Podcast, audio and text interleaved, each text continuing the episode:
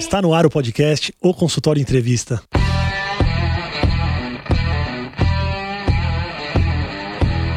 Bem-vindos, eu sou Daniel Kruglenski, médico, cirurgião do aparelho digestivo e vou entrevistar aqui especialistas em diversas áreas que vão nos ajudar a crescer na carreira, melhorar a conexão com os nossos pacientes e a se desenvolver na profissão.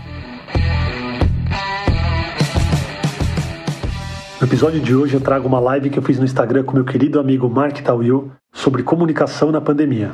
O Mark, ele é top 1 LinkedIn Top Voices, ele é estrategista de comunicação, é TED Speaker, é autor da HarperCollins, é podcaster na Jovem Pan e colunista na Época Negócios, professor convidado na pós-graduação da USP e Master Expert na HSM University. O Mark ele foi palestrante em dois eventos do evento O Consultório, que é o evento que eu criei, que eu promovo e as palestras foram muito legais. Sempre ele traz muito conteúdo relacionado à comunicação e às mídias. Quando eu abordei o Mark para fazer uma live, falei, vamos falar sobre comunicação e tal. O Mark me propôs falar sobre comunicação em tempos de pandemia. Pelo que entendi quando você veio falar comigo, você queria abordar a comunicação com os pacientes no sentido de notícias pesadas, desse lado ruim mesmo, assim, mais pesado da medicina. Mas eu fui pensando que acho que o desafio da pandemia, o desafio para a gente aqui, muito mais do que comunicar notícias ruins, que a gente infelizmente está habituado a fazer isso, comunicação no tempo de pandemia, ela também é uma comunicação no tempo em que os nervos estão à flor da pele e que existe um extremismo. Então, para a gente é muito mais difícil tomar cuidado com as palavras porque as pessoas estão à flor da pele com qualquer coisa que você fala, e se você não for muito certinho, isso pode ser entendido de uma maneira que não é aquela que você queria passar, do que só dar notícia triste, notícia ruim. Então, eu acho que a gente podia abordar um pouquinho desses dois lados. Por exemplo, você como comunicador, você tem sentido essa dificuldade, desse nervosismo à flor da pele, desse extremismo nas mídias, em todos os meios de comunicação? Sem dúvida. Então, primeiro, boa noite. Obrigado pelo convite. Pessoal, a gente é muito amigo. Eu sou paciente do Daniel eu participo dos cursos do Daniel e essa é mais uma oportunidade que eu tenho para fazer o Daniel feliz. Então, eu estou muito feliz de estar aqui para eu poder também contribuir para engrandecer o Daniel. Ai, meu Deus. É, Obrigado, a gente, a gente é agradece. É, a gente é amigo pessoal e, e é muito legal poder ter essa troca. Eu fico muito feliz mesmo. E aí, assim, o que eu tenho para te dizer, a gente vive num tempo e a gente vai viver num tempo cada vez mais de beligerância, né? Um tempo em que vai ficar cada vez mais difícil a gente manejar as emoções, não só as nossas, mas principalmente a do outro. O que eu quero dizer com isso? Quando você entra numa discussão, seja ela qual for, mesmo que seja um, um debate saudável, invariavelmente a pessoa vai responder com a emoção daquele dia. Isso já acontecia, mas num contexto em que tem covas abertas na televisão, num contexto em que a gente está caminhando para um buraco ainda maior econômico, num contexto em que a gente tem um problema sério de desigualdade social e um problema real de desemprego, fica muito mais difícil você conectar com uma pessoa e esperar dela que ela vai te responder no mood daquela conversa. Ela vai te responder com a emoção daquele dia. E os dias têm sido muito difíceis, não só no Brasil, como no mundo inteiro. Então, o que eu vejo, o que eu sinto é cada vez mais a gente vai ter menos oportunidades de ter uma conversa baseada só naquela conversa. O contexto vai contar cada vez mais. E isso é ruim, porque o contexto não é bom. Não é um contexto feliz. Você não está num casamento onde está todo mundo bem arrumado, se divertindo, a noiva está contente. Não é disso que a gente está falando. A gente está falando num contexto de morte, de velório, da pandemia bater na porta. Embora essa conversa aqui não seja para isso, não dá para ignorar o que está acontecendo. E isso Sim. influencia diretamente não só a nossa comunicação, que no final das contas acaba sendo um canal de conexão entre duas pessoas ou mais pessoas, mas influencia na nossa vida, no nosso dia a dia, na maneira como a gente está cuidando dos nossos filhos, como a gente está cuidando do nosso trabalho. Então a comunicação ela reflete tudo isso. Você está num dia melhor, você vai refletir melhor. Você está num dia mais pesado, automaticamente você pode dar uma bordoada em alguém, ainda que você não queira. E eu vejo que esse é um trabalho que a gente vai ter que ter, então, de curadoria cada vez mais, saber o que a gente coloca para dentro, para poder processar isso de uma outra forma e devolver isso para o mundo. Porque isso começa da gente com a gente mesmo. E depois Sim. se espalha para nossa casa. Você não comunica bem no teu consultório se você comunica mal com você mesmo. Você não trata bem o teu paciente, pode acontecer. Mas você não trata bem o teu paciente se você trata mal tua mulher, ou o teu marido, ou teu filho. A boca fala o que o coração está cheio, diz um velho ditado. E eu acredito muito nele. Uma comunicação profissional, como que a gente consegue transferir, então, opinião, paixão, sem se colocar, porque, pelo que você está dizendo, a gente tem que fazer uma curadoria antes do que a gente vai colocar ali. Mas como que a gente consegue trazer um pouco de emoção sem se colocar muito em cima do muro, sabe? Sim. E também sem perder a mão. São coisas diferentes, né? O se colocar em cima do muro, eu acho que já vai para uma questão mais opinativa, né? menos emoção. Às vezes tem gente que não fica em cima do muro e ela é muito cerebral. Você tem três formas de comunicar, ao meu ver. Você se comunica ou pelo fígado, que são as redes sociais, ou pelo cérebro, e aí você tem uma comunicação muito cerebral e muito emocional, que é o coração. O ideal é você dosar isso, deixar um pouco o fígado de lado, mas é bom às vezes também você ter ali uma quentura, um fervor na hora de você comunicar. É o seguinte, você tem que equilibrar tudo isso, você tem que dosar tudo isso. Aí você me pergunta, tá bom, mas eu vou levar isso para o trabalho? Gente, assim, o trabalho é uma extensão da vida. O trabalho é uma extensão da vida. A gente veste vários chapéus ao longo do dia. Então, você é pai, você é filho, você é irmão, você é vizinho, você é consumidor, você é influenciador, você é decisor, você é comprador, você trabalha e não trabalha, mas é você. E separar isso é impossível, porque, de novo, você tem um problemão em casa, você vai levar isso para o trabalho. Você vai acabar comunicando, ainda que você não comunique isso, isso vai influenciar na maneira como você comunica. Então, o que eu vejo para você comunicar bem, sim, começa em casa. Sim, começa de uma forma que você primeiro se compreenda, você primeiro se perceba, você se policie a respeito de tudo o que está acontecendo. Por quê? Porque isso vai reverberar. Sim. Mas é engraçado, porque olha a comparação que me veio à cabeça. Nas mídias sociais é impossível a gente diferenciar pessoa física de pessoa jurídica. Ou cada vez. Depende da mídia. Não, sim, claro. E aí, se você puder falar sobre isso, seria legal. No consultório, a gente já consegue ter um pouquinho dessa separação. No consultório físico, mesmo, frente a frente ali com o paciente, talvez ele não perceba como foi meu dia, o meu posicionamento sobre diversos assuntos. Claro que existem as mídias, ele pode me acompanhar e tal, mas a mídia social, e aí qualquer uma delas, acho que ela tem muito mais de toque pessoal do que o contato do consultório. Eu sinto isso no meu consultório. É que você, no consultório, o médico tem uma posição de poder. Quando você olha para o William Bonner apresentando o jornal, você não sabe o que ele está pensando. Ele está numa posição que a gente chama de top-down, de cima para baixo. Né? Então, quando você está, por exemplo, numa empresa, você vê teu chefe, dificilmente ele vai estar tá equalizado com você naquele momento porque ele está te olhando, não que você olhe, mas você está numa posição ali de palco, como um professor. Então é mais difícil. Quando você está numa condição de igual para igual, com um colega teu de trabalho, fica mais fácil até você relaxar. Você não vai se abrir com o teu paciente, mas você pode se abrir com um colega. Então, a questão da emoção é muito sutil, dependendo do cargo que você está. As pessoas não vão perceber se o Barack Obama for discursar, se ele brigou com a Michelle no bastidor ele consegue segurar isso. Mas estou dizendo, nós, humanos normais, que estamos o dia inteiro lidando com muitas coisas ao mesmo tempo, neste contexto, fica muito difícil separar. E quer saber? Talvez não seja o caso da gente ficar varrendo para debaixo do tapete. Olha, estou chateado hoje, não gostaria de falar. Estou chateado hoje, eu vou acabar descontando em você um problema que eu tive em casa. Tudo bem? Olha, eu queria falar menos. Por que não? Né? Essa passação de pano o tempo todo, que a gente é super-homem, e a mulher é super mulher, está ficando por fora. As empresas e as pessoas querem conversar com pessoas de verdade, que têm seus dias bons e ruins. E você comunicar isso, demonstrar que você é humano, que a gente chama isso de vulnerabilidade, é bonito falar vulnerabilidade, né? mas você demonstrar que você é humana ou humano, está de ótimo tamanho. É uma maneira da gente não ficar te enchendo naquele dia, Sim. e é uma maneira também de você mostrar o seguinte: meu, eu sou igual a você, eu posso Sim. ser teu chefe, mas eu estou num dia ruim. O Mark, pode ser até de maneira intencional, né? Tem até um trend, né? uma moda de Reels agora, que é tirar o filtro, para você mostrar que é. você tem. Ah, que tem espinha e que tá difícil para todo mundo. Eu, assim, faz tempo que eu não tenho espinha, né? Vou fazer 48 anos, então é. Eu não lembro muito desse tempo. Mas, assim, tá difícil para todo mundo. Claro que tem gente que usa isso também como plataforma, né? De vitimização e olhem para mim, eu só tenho isso para mostrar. Mas todo mundo tem esse lado. Todo mundo tem esse lado. As pessoas mais famosas, mais felizes, tudo entre aspas, claro, são as pessoas às vezes que mais sofrem. Né? Você vê um youtuber aí com 3 milhões de seguidores, às vezes é um menino que nunca saiu do quarto. Ele começou filmando no quarto, nunca socializou, continua no quarto, e às vezes sofre um monte de gatilho, de problema que a gente nunca vai saber. Isso aqui é tudo Sim. percepção. Olha como as coisas se inverteram, porque antes a gente precisava de terapia para não levar do consultório para casa. Mas às vezes em casa tá tão infernal é. que a gente tem de terapia para não levar de casa para o consultório. E a gente a tem que lembrar o seguinte, um né, Daniel, assim, e, e com toda a humildade, a gente tem uma posição de privilégio aqui. Médico, Brasil, trabalhando em grande hospital, eu com um monte de privilégio de trabalho, vários espaços legais, estou aqui num apartamento, internet boa, celular bom, luz boa.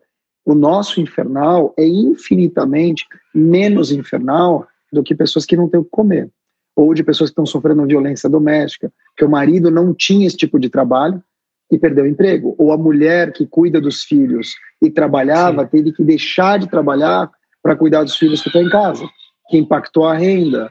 Enfim, Sim. você tem inúmeras situações, são muitos Brasis dentro de um Brasil. Então, o que a gente está fazendo aqui, a nossa reclamação, ela é 1% do que as reclamações Sim. do grande Brasil, do Brasil profundo, né? Que a gente chama. Então, é realmente algo a se pensar assim. Será que a nossa barra é muito pesada? Ou se a gente olhar para os lados, a gente vai encontrar barras muito, mas muito piores? É a nossa primeira pandemia. Desse jeito, é a nossa primeira pandemia. Cara, que seja a última também, primeira e última, tá bom, né? Que seja, é, não vai ser a última, né? Infelizmente, a gente já viu que não vai ser a última. Daqui para frente, as coisas vão estar mais globalizadas e chegar mais rápido. Agora, é impressionante, porque, veja, eu perdi meu pai para a Covid em março do ano passado. A gente voltou infectado da França e meu pai faleceu seis dias depois. É um luto dentro do luto. Naquele tempo era uma coisa exótica, né? Um ano atrás, meu pai faleceu de Covid, você lembra? Hoje, a morte está aí na porta, né? Se você liga o teu Facebook, é um obituário, né? Todo dia você tem coisa. Como lidar com isso? Quais vão ser os impactos disso tudo? É a primeira vez que a gente lida com esse tipo de tema tão forte. Você ligar a televisão, você tem covas abertas na hora do almoço. A discussão é sobre vacina e mais, algo que está durando há mais de um ano e que vai se estender para mais um ano, pelo menos, Sim. com impactos que vão. Então ninguém viveu isso. Você não tem resposta em nível mundial para tudo que está acontecendo. Então, sim, as pessoas tinham barras, sim, as pessoas têm barras maiores do que as nossas, mas ninguém viveu isso nesse nível. Ninguém.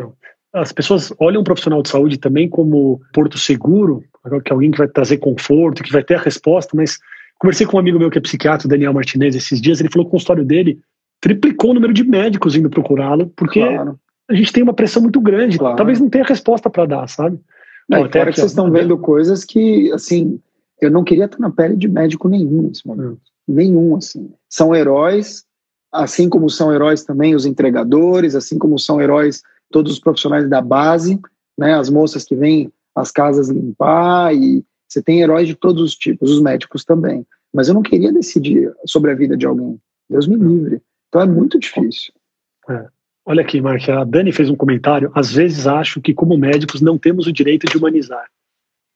Ah, pelo contrário, acho que vocês têm dever de humanizar cada vez mais. É engraçado, fazia tempo que eu não entrava no Clubhouse. E eu ouvi uma discussão francesa, eu falo francês, tenho família francesa, então entrei numa sala francesa e o cara estava explicando que o jornalista não tem direito a errar quando o tema é fake news. Aí o outro falou, como não? Falou, não, porque o cara é especialista nisso. Ele falou, tá bom, mas uma pessoa que coloca cinto de segurança na BMW, se ela erra, o cara vai lá e ele bate com a cara no poste, ele morre. Já aconteceu. O cara falou, ah, mas tem mecanismos de controle. Então, olha que interessante. Tem algumas profissões que a gente acha que não tem direito de errar. Como um médico vai errar? Como pode ter um erro médico? Né? Como? Você vai matar alguém? Ou como é que você pode decidir? Mas eh, são humanos também do outro lado. Então é uma discussão muito difícil de ter, porque o médico não tem direito a se humanizar, ele não tem direito a ver um paciente, uma criança ou um idoso falecendo, a chorar, a ficar mal. Não, mas ele é médico, ele é preparado para isso.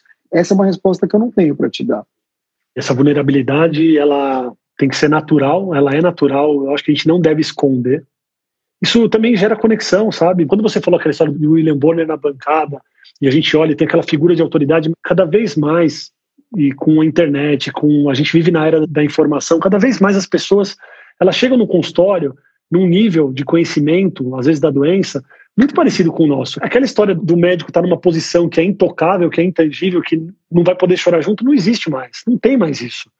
É claro que você pode até tentar dosar um pouco, mas se forçar a não mostrar uma vulnerabilidade, eu acho que certamente você está perdendo a chance de se relacionar ainda melhor com o seu paciente. Tem algumas coisas aqui, tá, Daniel? O médico sempre foi colocado num pedestal de que era intocável, que ganha melhor, o que não necessariamente é verdade, né? Que tem uma vida boa, que ele trabalha 15 minutos e tem uma consulta cara. Às vezes acontece, como acontece com o advogado, como acontece com jornalista, entre outros. Isso pode acontecer. Agora, tem um meme que o rapaz vem e fala assim: Doutor, eu estou morrendo de dor nas costas, o que, que eu tenho? O médico falou: Você mesmo já respondeu, dor nas costas. Até a próxima. Então, assim, o doutor Google, ele já cumpre essa função, né? Você já vem não só com a resposta pronta daquilo que você tem, com uma pesquisa que você fez, e você só quer saber o remédio que você tem que tomar. Doutor, eu estou com isso, isso, isso. Então, enche o saco mesmo. Mas isso acontece não só com o médico, acontece com o jornalista, acontece com o vendedor. Quando você vai na loja, você já sabe tudo. Tudo que você quer, às vezes, ali do vendedor, é que ele te deu um. É isso mesmo. Porque, na verdade, você já está mais bem informado que ele. Com o médico, óbvio, eu não estou dizendo que sim, porque ninguém aqui é médico. Mas como ninguém é, todo mundo é, que nem técnico de futebol, né? Você tem 200 milhões de médicos. O que tem de especialista em Covid, trabalhando no direito ou trabalhando como administrador não está escrito. Assim como teve médicos que quiseram fazer o trabalho de gestor. Então eu vejo que existe um reset muito grande das profissões. E o Google, assim como a pesquisa, também dá um empoderamento para o paciente, entre outras pessoas que querem se achar no direito. O que eu vejo também é o médico perder um pouco, e todos nós perdemos um pouco, daquele pedestal de só ele deter a informação. Então, o que as pessoas esperam do médico, ao meu ver, não é informação pura e simples. É ele estar tá do lado do paciente. E quando eu digo Sim. do lado, não é ser conivente, mas é demonstrar afeto, presença. Estou te ouvindo. Olha, o que você tem talvez seja isso aqui. É na hora de comunicar mesmo. É também acolher, é também se colocar, às vezes, no lugar do paciente, é também ser empático com o momento do paciente. E o que acontece? Não só entre os médicos, mas também entre os jornalistas e também entre os advogados, entre outros, é que o cara não quer saber. Ele está lá, tipo, fala aí e tal. É difícil, é muito difícil. Uma pausa na nossa conversa para avisar que você pode tirar dúvidas, mandar sugestões, fazer perguntas ou continuar discussões que a gente tem aqui no podcast lá no Instagram, no dr.danielkruglenski. Eu vou ficar muito feliz de receber uma mensagem sua por lá. Então é dr.danielkruglenski. Agora vamos voltar para nossa conversa. Ô Mark, você foi falando, eu quero fazer uma correlação aqui, porque eu gosto de fazer correlação dos outros profissionais com a nossa profissão aqui, com a profissão Sim. médica. Muita gente atende se policiando ou atende com medo de tomar um processo e você acaba fazendo uma medicina defensiva, que a gente fala. É mesmo? É. E eu queria te perguntar, na comunicação, no jornalismo, você consegue fazer um jornalismo defensivo? Você escreve para não ser cancelado? Sabe, você tem. Eu não sei, eu estava tentando comparar, tipo, as pessoas caírem matando em cima do médico que fez um erro, né, de processo e tal. O que, que seria essa comparação com o jornalismo? Mas existe um jornalismo defensivo? Você vai escrever ali, mas você não vai se posicionar muito. Existe isso? Existem dois fenômenos, ao meu ver. Primeiro, o jornalismo chapa branca, que é, um, na verdade, não é nem mais o jornalismo, é uma espécie de comunicação como um todo. A molecada chama isso de passar pano. Então, você vai lá, você sabe que aquela pessoa ela cometeu um monte de erro, mas você faz uma comunicação que você não lembra desses erros. É quase como uma seleção daquilo que você pode falar para não ser cancelado.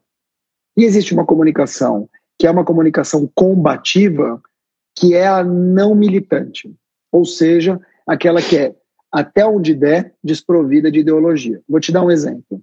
Se eu quiser criticar o governo Bolsonaro, se eu quiser criticar o governo Bolsonaro, eu vou criticar. Eu, Mark, vou criticar mas eu vou me atentar ao fato que aconteceu. Eu vou me atentar ao tema, ao objeto da crítica e não ao Bolsonaro. O que a gente vê muitas vezes hoje acontecer, não só no jornalismo, mas como um todo, é que as pessoas se atêm a pessoas.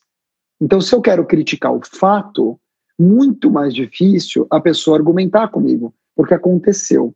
Se eu criticar a pessoa, você tem um problema duplo, porque aí envolve toda a minha história, envolve os meus quereres, envolve o meu passado, e envolve as pessoas que eu ando e tá, tá criticando porque ele anda com esse. Ah, tá criticando porque ele é isso. Quando você critica o objeto, quando você infere sobre fatos, é muito difícil você ser combatido. Claro, se eu criticar amanhã o governo Bolsonaro ou o governo Lula, vai chover ataque dos dois lados, mas eu vou dormir tranquilo. Então, quando eu aprendi isso, eu tirei o foco das pessoas e comecei a criticar o fato. E quando isso vale para qualquer nível, vale para qualquer tipo de relacionamento, do namoro ao trabalho, passando pela crítica pública. Então, quando eu trago, por exemplo, uma questão relacionada à vacinação no Brasil, vacinação no Brasil, e falo de lentidão, eu estou citando um exemplo hipotético, tá? Aqui. Vai ser muito mais difícil alguém dizer, é, mas você fala mal do governo. Não estou falando mal do governo. Eu estou falando da vacinação pontualmente, que os dados estão aqui. A pessoa me contestar com o quê? Agora, se eu vir e falar, esse ministro da saúde é isso e aquilo, aí eu vou ter um milhão de variáveis do porquê que eu estou criticando uma pessoa. Minha sugestão é sempre, então, você identificar o objeto da crítica, e você fazer um jornalismo ou uma comunicação que traga fatos. Agora, é evidente que eu também não sou burro.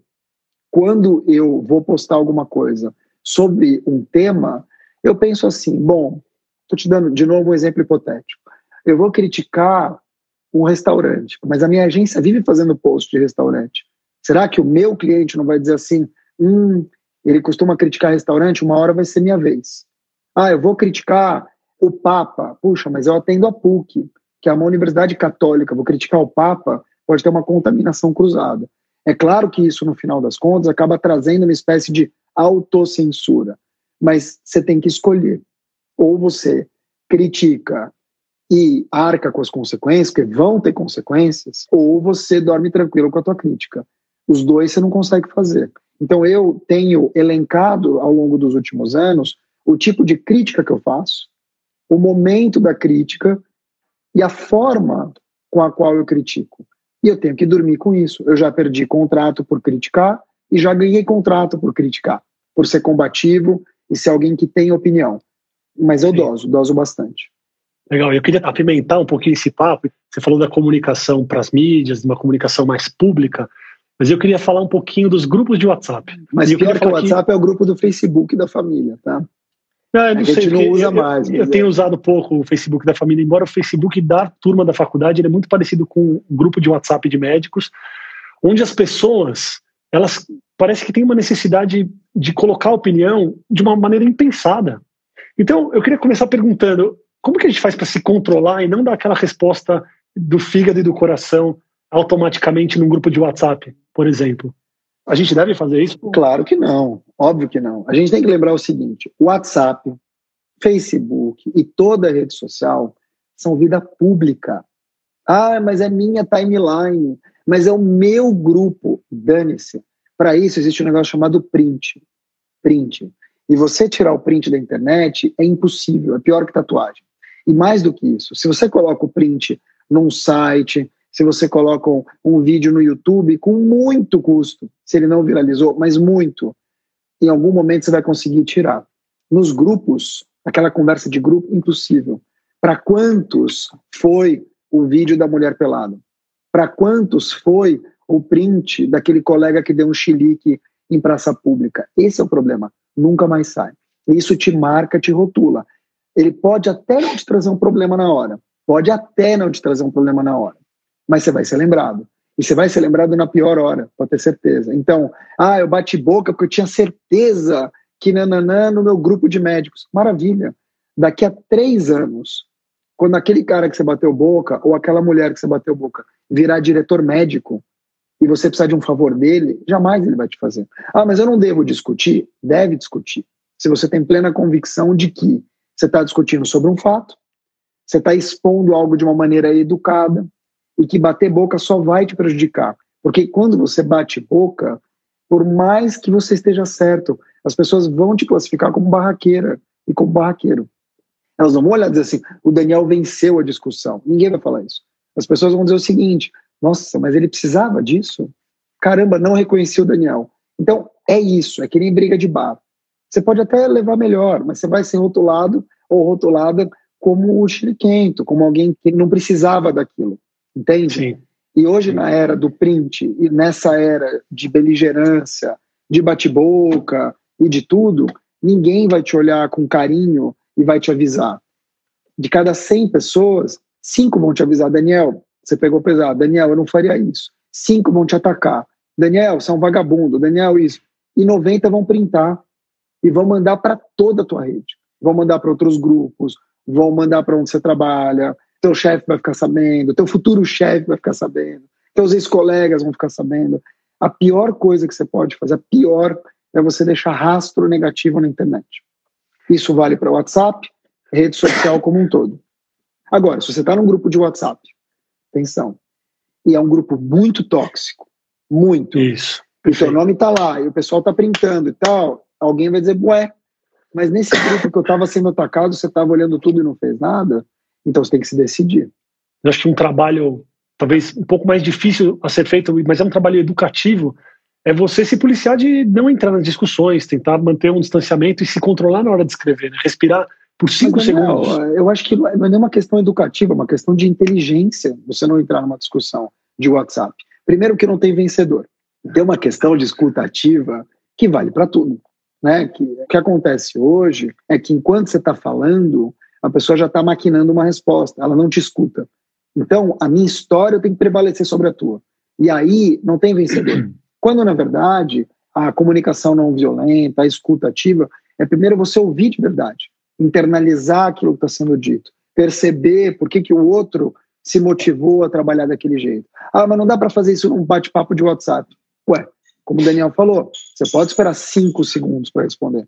Se você esperar 15 segundos, melhor ainda. Se você for dormir com aquele pensamento, nossa, você ganhou o dia, porque no dia seguinte, eu tenho certeza, você não vai responder igual.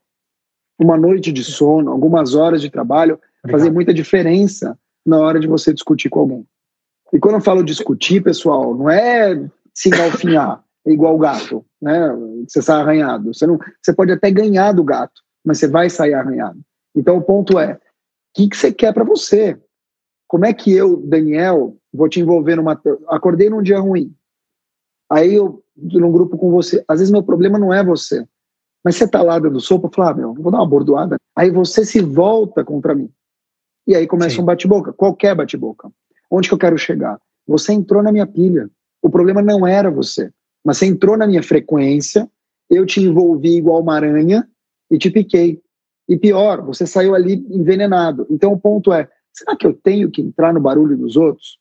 Será que eu tenho que realmente entrar nessa pilha do Daniel que acordou no mau dia, pisou no cocô, brigou com a Naline?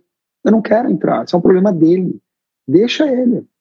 Você vê que você foi descrevendo a situação, enquanto você foi falando, essa situação da pessoa acordar de mau humor, descontar em alguém, e essa pessoa que não tinha nada a ver com isso, que estava de boa ali, entrar na pilha, você descreveu várias brigas que eu já presenciei entre colegas, e que depois no dia seguinte todo mundo está arrependido, mas é aquela história, tá? Para quem viu, na, exato. É, se não na tela, mas na cabeça das pessoas. Como, né? Por isso que eu te falo, tem uma outra questão também que é importante, né? Piada interna. Eu fazia muito piada interna, muito. Então, se eu estou aqui com você, Daniel, eu posso de repente virar e fazer uma piada interna que a gente brinca no WhatsApp, mas que 76 pessoas aqui não vão entender. E pode soar muito mal, porque eu sei que é brincadeira, você sabe que é brincadeira, mas para quem está assistindo, opa, o que, que ele falou?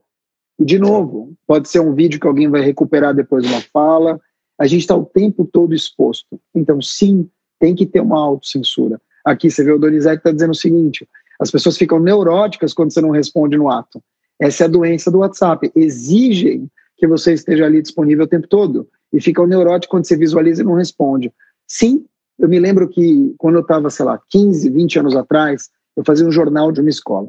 E eu me lembro que quando eu mudei da câmera, que eu ia na banca revelar as fotos por uma câmera digital, as crianças falavam assim: ai, olha, deixa eu ver a foto. Falei, Nossa, que criança pentelha, né? Tá bom, mostrava. Que era o começo desse imediatismo. Hoje, na rua, quando alguém fala para mim, moço, tô perdida, tô procurando aqui a rua tal, sabe onde é? Antigamente, você pegava ali, né, o guia de ruas, ou você conhecia muito bem o bairro. Hoje não, você digita no celular, ó, é a três ruas daqui, você sobe aqui e desce ali. Outro dia entrei num táxi e tinha um senhor, muito velhinho, mas muito. falei, pô, vamos para tal lugar, né, aqui em São Paulo. Ele virou e falou, ah, eu acho que a Rebouças deve estar tá boa, eu vou por lá. falei, meu, eu escuto isso há 30 anos. Deve, quer dizer, eu já escutei isso. Então. É pelo conhecimento. Hoje em dia, com o Waze ou qualquer celular, você não precisa passar por esse perrengue. Então, o imediatismo está em tudo. A gente não percebe. Principalmente quando o assunto é saúde. Mesmo eu não estando de plantão, mesmo eu não conseguindo resolver o problema daquela pessoa em 10 minutos, a gente se cobra muito de responder na hora tudo aquilo que chega no nosso WhatsApp. Tanto que é uma questão, para mim, aí nas mentorias tal, o que a gente faz com o nosso WhatsApp? A gente se cobra muito de responder. A cobrança, antes de vir dos outros, ela vem muito da gente. Então é muito ah, importante porque, a gente trabalhar. Cara, né, você quer, quer ser prestativo. Eu também tenho mania de responder rápido. Muito rápido. E às vezes isso assusta quem está do outro lado. Porque eu falo, nossa, mas você marca e faz tanta coisa. Tão... Eu falo, cara, é verdade, eu sou um cara ocupado, eu sou pai, eu tenho uma empresa, eu faço 500 coisas ao mesmo tempo. Quando alguém me escreve, eu respondo rápido, eu fico com vergonha de mim.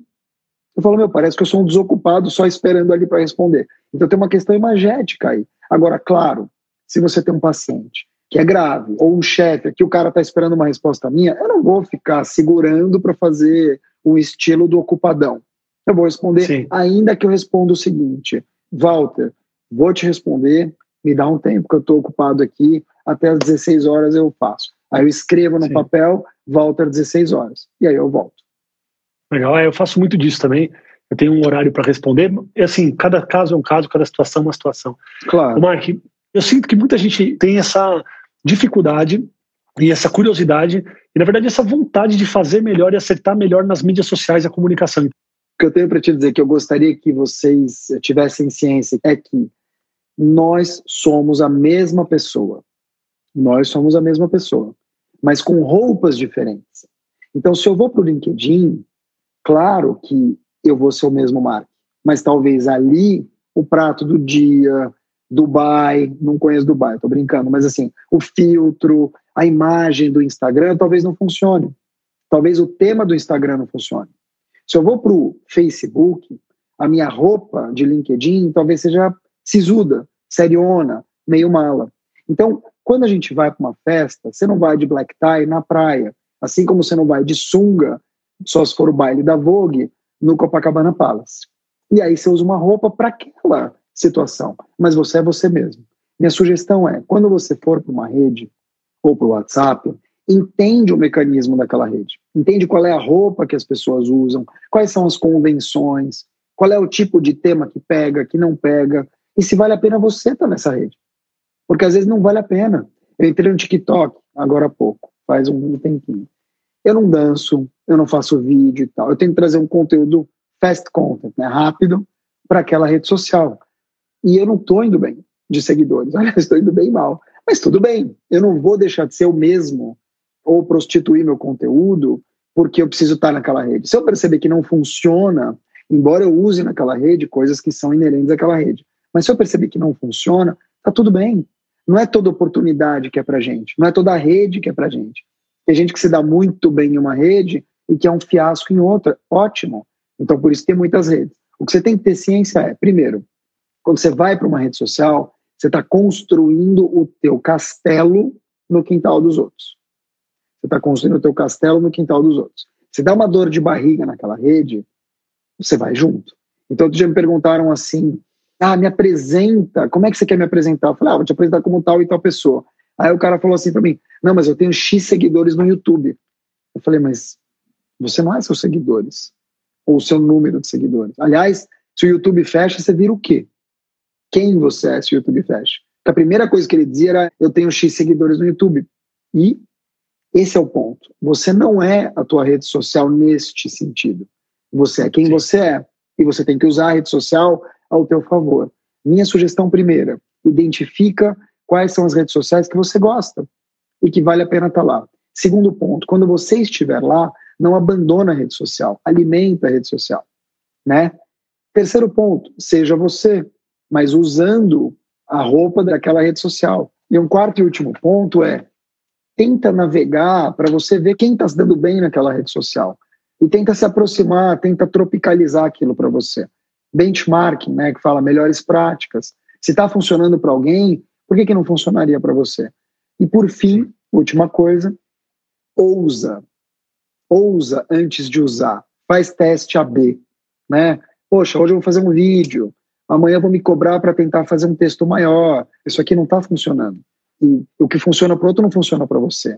Então vai testando, Sim. né? Vai tentando tatear ali para ver, porque às vezes alguém vai olhar para você e falar: Isso aqui funciona muito para mim. Começa a conectar. Então é importante que você vá ali dosando. A questão é que a gente não pode passar por cima daquilo que a gente acredita e do que a gente quer. Se você tem um julgamento que fica no externo e não no interno, então se você é alimentado pela curtida, talvez isso te alimente, e aí quando você vai perceber, você está alimentado de um alimento que não é o que você queria comer. Né? Claro, então você está você tá vazio dentro de você. Isso aconteceu é difícil. Muito não, e acontece com muita gente, e é muito. difícil. Boa, Marcos, vamos encerrar? Pessoal, quero deixar um recado só. Na minha biografia aqui do Instagram, tem um link para que você possa se inscrever numa semana que eu vou dar de quatro só noites. A primeira convidada é a Pamela Magalhães, a Psi Pamela, dia 27 à noite, 8 horas da noite, e os outros ainda estou convidando. Então, fico muito feliz de ter sido convidado hoje aqui com um grande amigo que é o Daniel. Eu te agradecer, foi excelente, eu sempre aprendo com você, Mark, muito obrigado. Gente, um beijo, obrigado, viu? Tchau, pessoal, obrigado, Mark. Muito obrigado por ouvir o podcast. Se você gostou desse episódio, compartilha com os amigos e não esquece de clicar no botão seguir na sua plataforma favorita para você receber todas as novidades do podcast ou consultório. Até a semana que vem.